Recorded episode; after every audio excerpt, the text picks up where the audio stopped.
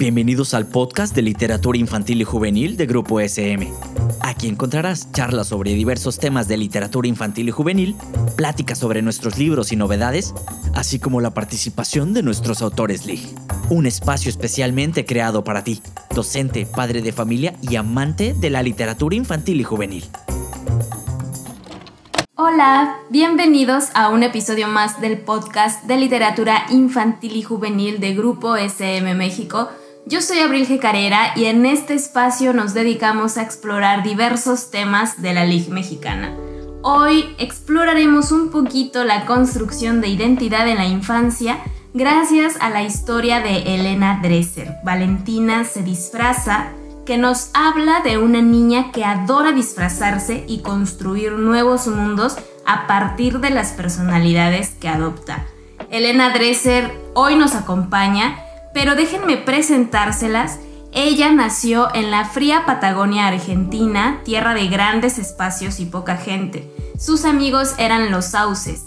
Le encantaba observar las ramas que arrastraban el agua cristalina de los canales creció buscando descifrar los mensajes de la naturaleza y se le quedó la costumbre. Ahora reside en Cuernavaca, donde todo el año hay flores, mariposas y diversos pájaros que le susurran historias. Siempre le gustó jugar con las palabras, por eso se dedicó a estudiarlas. Impartió cátedra durante varias décadas mientras escribía por las noches. Ha publicado más de 40 títulos, varios de ellos integran las bibliotecas públicas y escolares. Algunos viajan por los cinco continentes y otros hablan idiomas que ella desconoce, como el ruso, por ejemplo. Le emociona el encuentro con sus maravillosos lectores o el anuncio de algún nuevo galardón. Uno de ellos fue el premio a la orilla del viento. El reconocimiento más reciente vino de Washington, la nominación a los premios ALAS B y D del Banco Interamericano de Desarrollo. Es miembro correspondiente de la Academia Latinoamericana de Literatura Infantil y Juvenil y miembro fundador de la Academia Mexicana de Literatura Infantil y Juvenil. Elena, es un honor que estés hoy con nosotros. ¿Cómo estás? Muchas gracias por acompañarnos. Ah, muy bien, muy contenta de saber que un nuevo libro va a andar por las manitos pequeñas de niñas y de niños. Sí, la verdad es que yo también estoy muy emocionada por conocer a Valentina, que me ha parecido una niña pues muy imaginativa, creativa, entusiasta, me ha contagiado mucha alegría. Entonces quería preguntarte, considerando que mucha de tu obra se centra en la primera infancia, ¿cómo fue que Valentina llegó hasta ti? Bueno, como llegan todas las, las historias, es observando, observando la naturaleza y los niños son parte de esa naturaleza. Cuando observamos a los niños jugar es, una maravilla la creatividad que tienen, todo lo que pueden hacer.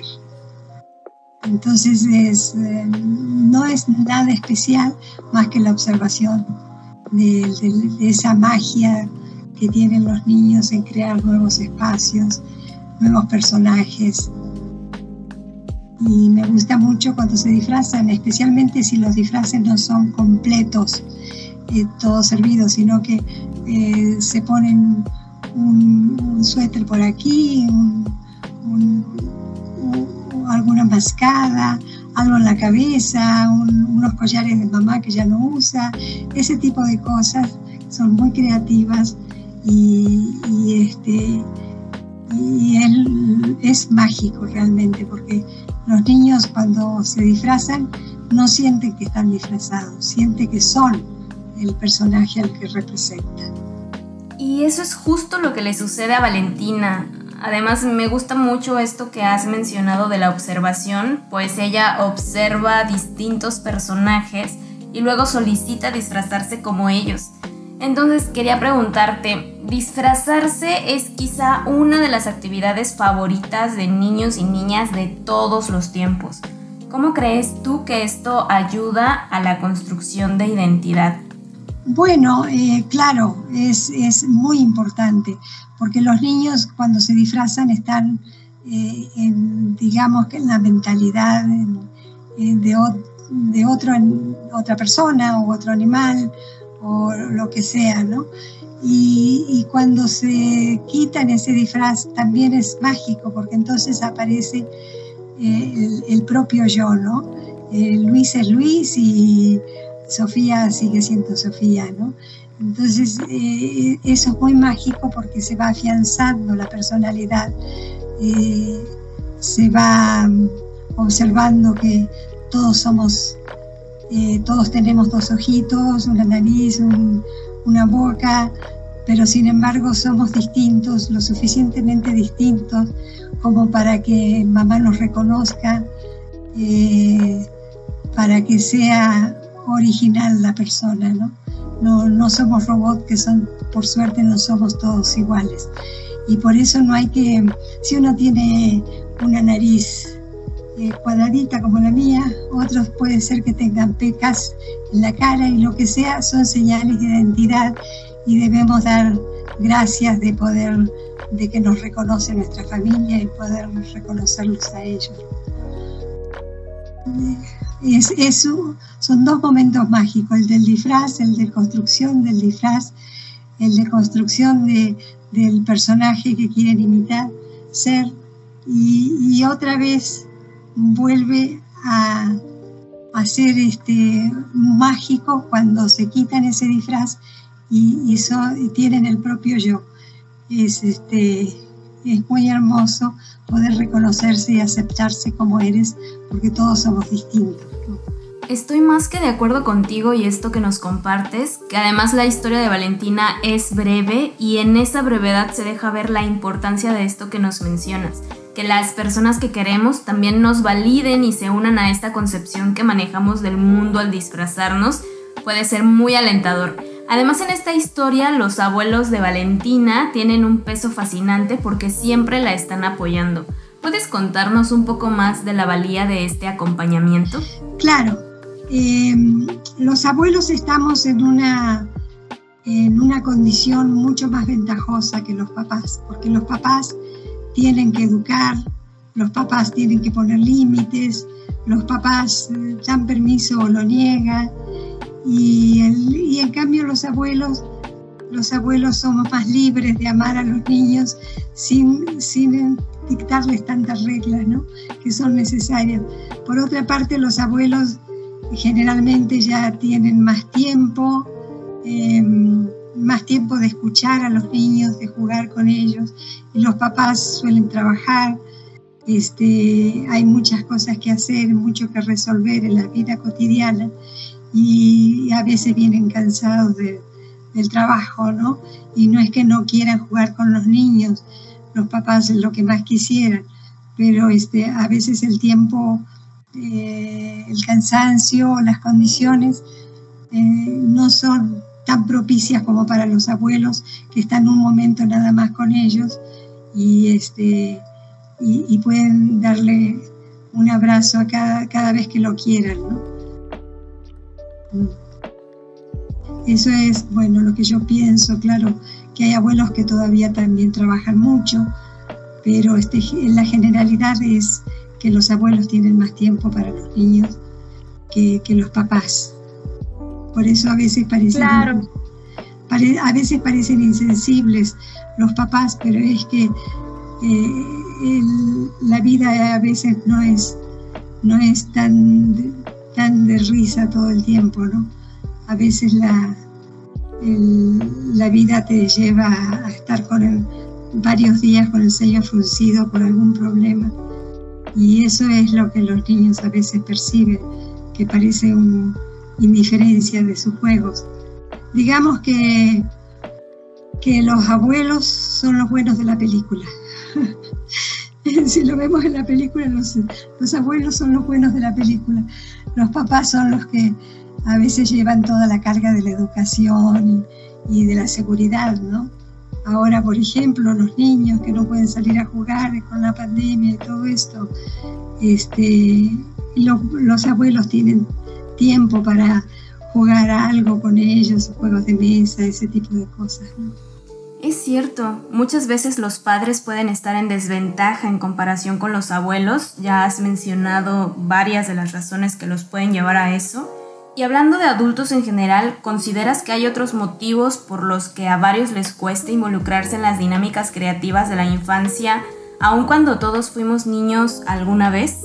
Quizás, quizás no, no todos tienen las mismas razones, o a veces se le da poca importancia al juego que es tan extraordinario. El, juego como la lectura son, son momentos eh, fantásticos para los niños y, bueno, yo, no creo que los papás no quieran jugar, sino que lo postergan un poco, ¿no? Lo postergan a vacaciones, ¿no? Lo postergan en ciertos momentos. Lo cierto es que al conocer a Valentina nos darán muchas ganas como lectores de crear nuestros propios disfraces o quizá disfrazar a alguien más. Se me antojó mucho por esa energía bonita que comparte Valentina y justo pensando en eso me preguntaba si a ti te gusta o te gustaba disfrazarte y si tienes alguna historia relacionada con los disfraces que nos quieras compartir. Bueno, cuando yo era pequeña, algo así, hace como unos 100 años, este, eh, no, los niños no se disfrazaban mucho, sino que eh, existía un, eh, existía una época del disfraz que era el carnaval. Y entonces el, carnaval empezaba varias, varias horas antes de los desfiles de la gente disfrazada. Eh, comenzaba en la casa, ¿no? Cuando se, se organizaban los disfraces, se buscaban. No había disfraces hechos, sino que había que hacerlos, había que. Era muy creativo. Era eso que cuando yo era pequeña yo no me disfrazaba, los que se disfrazaban eran los adultos. Y este, esa es la historia, que era, que era muy mágico para mí ver, ver a los adultos disfrazados y construir, confeccionar los disfraces. Era muy, muy entretenido y muy divertido. Por suerte ahora los niños también se pueden disfrazar. Claro, qué maravilla ver a los adultos divertirse también, ¿no? Creo que es una actividad que podemos disfrutar muchísimo. Y Elena, gracias por acompañarnos este día y darnos más detalles de Valentina se disfraza. No sé si quieras agregar algo más para que cerremos esta conversación. Bueno, que los niños no pierdan la, magia del juego, eh, que se encuentran no solamente en, los libros, se encuentran en, muchos, en muchos objetos que hay en la casa y que se puede, se puede improvisar un, disfraz, un juego, eh, que traten de salir un poco de, de la tecnología. Pues ahí tienen la invitación de Elena Dresser, quien es autora de Valentina se disfraza, la historia de una niña que adora disfrazarse y con quien nos vamos a divertir mucho al conocer a los distintos personajes que representa. Este libro lo pueden encontrar en la colección Los Piratas de El Barco de Vapor y pasarán un rato muy agradable si se acercan a él. Es para todas las edades, principalmente para los más pequeños de la casa. Estamos segurísimos de que van a pasar un gran, gran rato.